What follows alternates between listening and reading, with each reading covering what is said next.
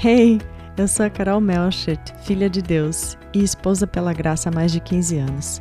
Aqui nós buscamos juntas em Deus e na Sua palavra as respostas e a capacitação para nos tornarmos mulheres e esposas segundo o coração do Senhor, para a glória dele e por casamentos e famílias restauradas e felizes. É uma alegria ter você aqui no podcast EPG.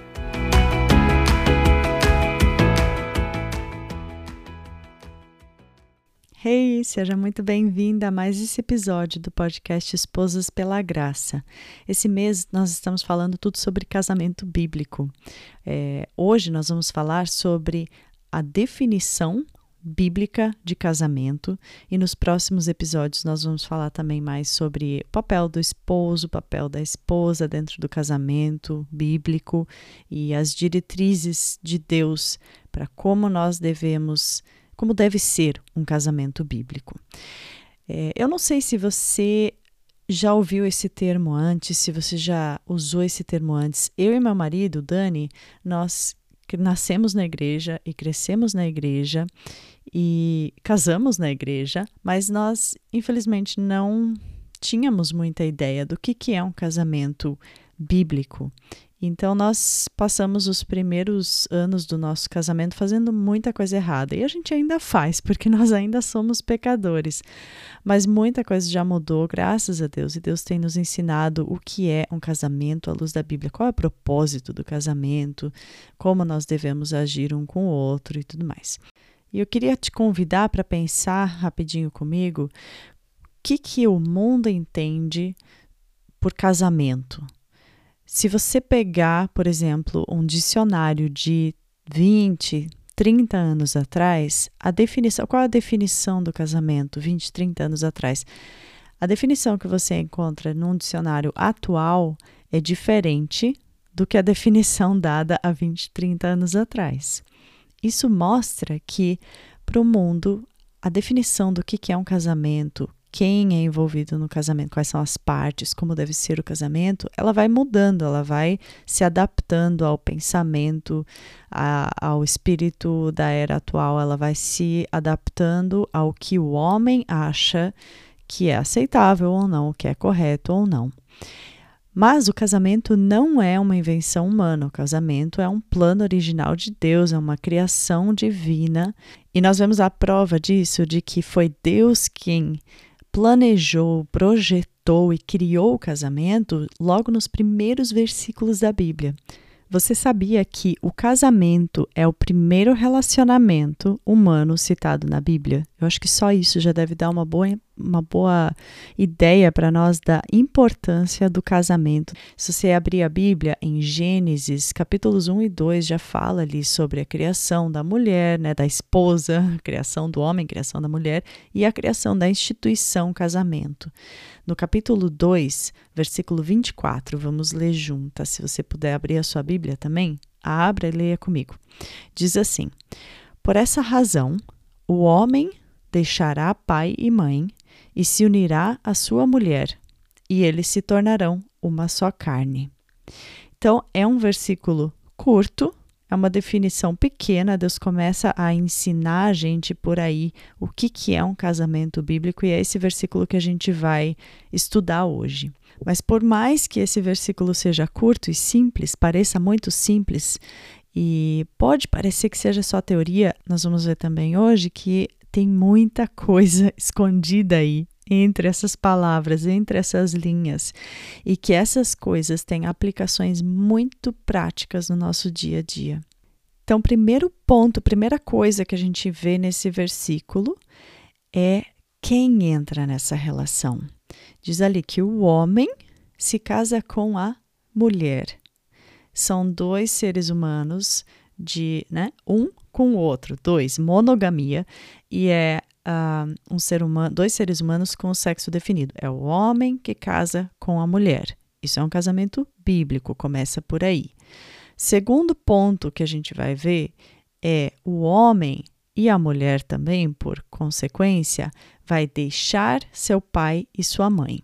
E eu queria te convidar a refletir comigo um pouquinho sobre o que, que significa exatamente deixar pai e mãe. Deixar pai e mãe não deve ser só um, uma mudança geográfica, uma mudança de casa, né? Deixar pai e mãe significa que nós deixamos o núcleo ao qual nós pertencíamos até então e nós formamos um novo núcleo. Nós deixamos aquela família, formamos uma nova família. Sabe quando você vai numa loja, um restaurante, tem uma placa na frente escrito sob nova direção? É mais ou menos isso. Quando nós nos casamos, as regras que começam a, a valer naquela casa são as regras que o casal, você e seu marido, vão definir juntos à luz da Bíblia, à luz da palavra, com a, a direcion, direcionamento do Espírito Santo. Então deve haver ali um rompimento. Não, obviamente que não é um rompimento de laços de amor, de afeto, de carinho com os pais, mas é um rompimento é, no sentido de que a autoridade não é mais dos seus pais, não é mais dos pais do marido, mas está sim agora com o marido. Nós devemos respeito aos nossos maridos, mesmo quando eles pensarem de forma bem diferente ou agirem de forma bem diferente daquilo que nós uh, vimos na casa dos nossos pais, ou né, da forma como os nossos pais, a nossa família pensa. Continuando no versículo, diz assim: o homem se unirá à sua mulher, né, deixará seu, seu pai e sua mãe, se unirá à sua mulher, e os dois se tornarão uma só carne. Percebe aí o tempo verbal dessa frase. Eles se tornarão algo que eles não eram antes do casamento. Acontece depois dessa união através do casamento. E agora vamos falar um pouquinho sobre o que significa se tornar uma só carne. É fácil para a gente porque é usada ali especificamente a palavra carne, né? Uma só carne. É fácil para nós pensarmos que ali está se referindo, que isso está se referindo à, à ligação é, sexual, né? Que nós temos com o nosso marido, ligação física que nós temos com ele. Mas vai muito muito além disso. O tornar-se uma só carne quer dizer que é uma relação permanente e que é inseparável. Quando homem e mulher formam essa nova família, esse novo núcleo, eles vão formando com o tempo uma nova identidade, que é a identidade daquela família nova. E eles vão formando isso juntos. É algo que não vem automaticamente e não é simplesmente uma consequência de você colocar um vestido de noiva, o véu e dizer sim na igreja. Não acontece automaticamente. É um processo e é uma decisão que nós tomamos em amor e obediência a Deus e pelo nosso cônjuge também. E Deus passa a nos ver então como essa nova unidade, como um só. Claro, formado por dois indivíduos diferentes, né? Mas é algo novo que se cria ali, um núcleo novo. E a nossa lealdade passa a ser, então, claro, continua sendo primeiramente a Deus e passa a ser ao invés de aos nossos pais, nossa família de origem, passa a ser ao nosso marido. Para isso acontecer, é preciso que haja esse rompimento desse laço com a família de origem. Por isso que diz ali antes, né? Vai deixar o seu pai e a sua mãe. Nós, o Daniel, nós sofremos bastante no início do nosso casamento porque nós não tínhamos, eu principalmente, não entendia isso. Então, quais são os riscos é, quando isso não acontece, quando nós não conhecemos essa definição do casamento, não sabemos que isso precisa acontecer. No nosso caso, por exemplo, acontecia muita comparação no começo do casamento, sabe? É, coisas que eu cresci achando que aquilo era o certo, o Dani pensava diferente porque ele cresceu achando que outras coisas eram certas. Eu ficava comparando muito, eu achava que ele tinha que ser, tinha que pensar e tinha que agir da mesma forma. E é óbvio que isso não acontece porque somos dois indivíduos de culturas de famílias diferentes, né? É, outra coisa que pode acontecer também é a discórdia, discórdia constante porque é aquela história, né? Não foi assim que eu aprendi, não é assim que, que é para ser, etc. Percebem como as leis que Deus nos dá, os, as diretrizes que Deus nos dá, são para o nosso bem, são para a glória dele em primeiro lugar, mas são elas todas cooperam para o nosso bem também, porque ele nos conhece, ele sabe do que, que a gente precisa melhor do que nós mesmos. E ele é um pai de amor. Né? Então, ele nos dá, assim como um pai dá orientações em amor para o seu filho, para sua filha, para protegê-los, né? Deus também faz isso com a gente. Eu recebi uma mensagem lá no Instagram Esposas pela Graça faz um tempo, falando exatamente sobre esse ponto, sobre esse assunto. Essa querida escreveu assim: Eu queria muito algo sobre marido super apegado à mãe.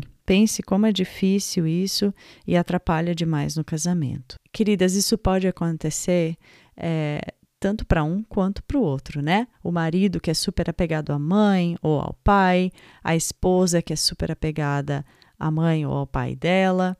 E é difícil, como que a gente vai formar um novo laço, uma nova unidade, se nós não rompemos aquele anterior? A gente vai trazer os nossos pais junto para o casamento? É para valer a palavra de todos eles? Como já é difícil nós eh, formarmos essa unidade, nós temos essa unidade entre duas pessoas. Imagina se a gente coloca os pais ainda no meio disso, né? Então é muito importante que haja essa separação, não só física, não só geográfica, mas uma mudança de para quem eu devo agora a minha lealdade. E é lógico que cada um de nós, né, o marido e a esposa, vai trazer para esse novo relacionamento, para essa nova família, as suas crenças, o que cresceu aprendendo, ouvindo, mas é importante que haja essa disposição de talvez mudar a nossa forma de pensar, né, de ouvir ao outro, de respeitar o outro, as, as opiniões e a forma de pensar do outro. Esse virar uma só carne, ele resulta em uma união, certo? É uma unidade que forma ali. Essa unidade, essa união, ela só é possível se os dois estão olhando para o mesmo alvo e caminhando juntos para o mesmo alvo. Como que isso acontece? Pensa, se eu estou tentando me fazer feliz e se o meu marido está tentando fazer ele mesmo feliz, está cada um olhando para um alvo diferente. Se eu estou tentando fazer o meu esposo feliz, agradar o meu esposo e ele está tentando fazer isso para mim, também estamos olhando para alvos diferentes. Mas se os dois estão juntos olhando para Jesus, para Deus, colocando Deus em primeiro lugar sempre no seu casamento, amando Deus acima um do outro, é, querendo agradar a Deus e viver para Deus acima de querer viver para mim mesma ou agravar, agradar a mim mesma, acima de querer agradar o outro e viver para o outro. Nós, se nós dois estamos caminhando juntos e olhando juntos para esse mesmo alvo, aí sim nós teremos essa unidade, essa união. Aí sim nós nos tornaremos um só, uma só carne. E quando isso acontece, eu gosto do exemplo é, da imagem, de, de visualizar uma massinha. Então, pega lá uma massinha de cor azul, uma massinha de cor vermelha e junta essas duas massinhas, começa a brincar com elas, misturar elas. Você vai ver que em pouco tempo elas vão começando a, a se misturar tanto que vira uma cor nova, vira um roxo, certo? Se você quiser separar aquelas duas massinhas, não tem mais como. Você pode quebrar no meio e formar duas bolinhas, mas elas jamais vão voltar aquilo que elas eram antes. Elas não vão sair dessa separação íntegras, né? É, inteiras. Então não tem como voltar atrás nesse relacionamento. Você tem como quebrar. Se você quiser pensar assim de forma, vamos, vamos usar brinquedos mesmo para entender isso bem. O nosso casamento, casamento bíblico, não é como Lego que você pode juntar as pecinhas, separar elas de novo depois e elas vão continuar iguais. Não, é como massinha. Se você junta elas, elas vão se elas vão virar uma só, uma coisa só. E se se quiser separar, vai quebrar, vai machucar e nunca mais vai voltar a ser aquilo que era antes do casamento. Então, agora que a gente estudou esse versículo, eu queria terminar esse episódio falando um pouquinho sobre algumas dúvidas que eu mesma tinha e que talvez pode ser que você tenha as mesmas dúvidas. Então, uma delas é: crescendo na igreja, eu achava que sexo é sinônimo de casamento, ou seja, se você teve relações sexuais com uma pessoa, para Deus, aos olhos de Deus, você está casado com aquela pessoa. Por que, que eu achava isso? Você já leu também lá em Gênesis 24, quando Abraão pede para o seu servo achar uma esposa para o seu filho Isaac. E quando essa esposa, então Rebeca, né, ela vem e encontra Isaac, Isaac simplesmente pega ela, leva para dentro da tenda da mãe dele faz dela sua esposa, e a palavra diz então que ele amou a sua esposa a partir daí. Mas nós temos aprendido que é, sexo não é sinônimo de casamento para Deus. Então, se você está tendo, se alguém está tendo relações sexuais fora do casamento com alguém, ela não está casando com a pessoa, ela está simplesmente em pecado, está fornicando. Tudo que é relação sexual fora do, da instituição casamento é pecado, não é casamento ok? E o segundo ponto que sempre me fez pensar bastante é o seguinte: eu preciso casar na igreja e no civil para estar casada perante Deus. Eu quero falar um pouquinho sobre isso com vocês. Vamos pensar primeiro sobre o casamento na igreja. O que, que é o casamento na igreja? Essa cerimônia de celebração, ela não é só uma celebração, mas ela é um testemunho é, público onde você e o seu marido estão testemunhando para todos, diante de Deus e diante dos homens, esse compromisso que vocês estão formando, né? Que marido e mulher estão formando entre si. E isso tem muito peso para Deus, né? Além de ser essa celebração, é esse testemunho público. E o casamento civil é basicamente a mesma coisa, só que testificando para o Estado, ou seja, para o governo, que agora vocês passam a ser um casal, passam a ser um. Então, eu vou partir do pressuposto aqui que nós estamos falando de um casamento com união universal de bens, por exemplo. A partir daquele momento, nós passamos a ser um com o nosso marido, não só de é, coração, né, no coração, não só morando na mesma casa, mas nós passamos a partilhar tudo que nós possuímos. Tudo, não existe mais isso é meu, isso é seu. Agora isso é nosso. Então é a partilha dos bens, é a partilha do nome, né? Até a troca do nome, os dois começam a atender pelo mesmo sobrenome, é a partilha dos filhos, consequentemente. Então, quando tiver filhos, aquele casal não vai ser o filho da fulana ou o filho do ciclano, vai ser o filho do casal que vai carregar também aquele nome do casal. E agora uma dica bem prática, né? Porque eu sei que casamento, como nós conhecemos hoje, festa de casamento é um negócio caríssimo. E muita gente não tem condições realmente de arcar com uma festa grande de casamento, de fazer comida para um monte de gente e tudo mais. Não é isso que que é o importante, né? O que a gente está falando aqui é desse testemunho público, dessa uma cerimônia, pode ser o mais simples possível, onde você e o seu marido vão dar esse testemunho público perante Deus, perante os homens, perante a igreja e perante o Estado, dizendo a partir de agora não sou mais eu independente ou ele independente, caminhando cada um por um lado. A partir de agora nós somos um e nós caminhamos juntos para o mesmo alvo, que é viver os planos que Deus tem para nossa família, buscar os planos dele para nossa família, viver em unidade como uma só carne. Eu espero de coração que esse episódio possa ter te abençoado e antes da gente terminar, eu gostaria de fazer uma oração com você.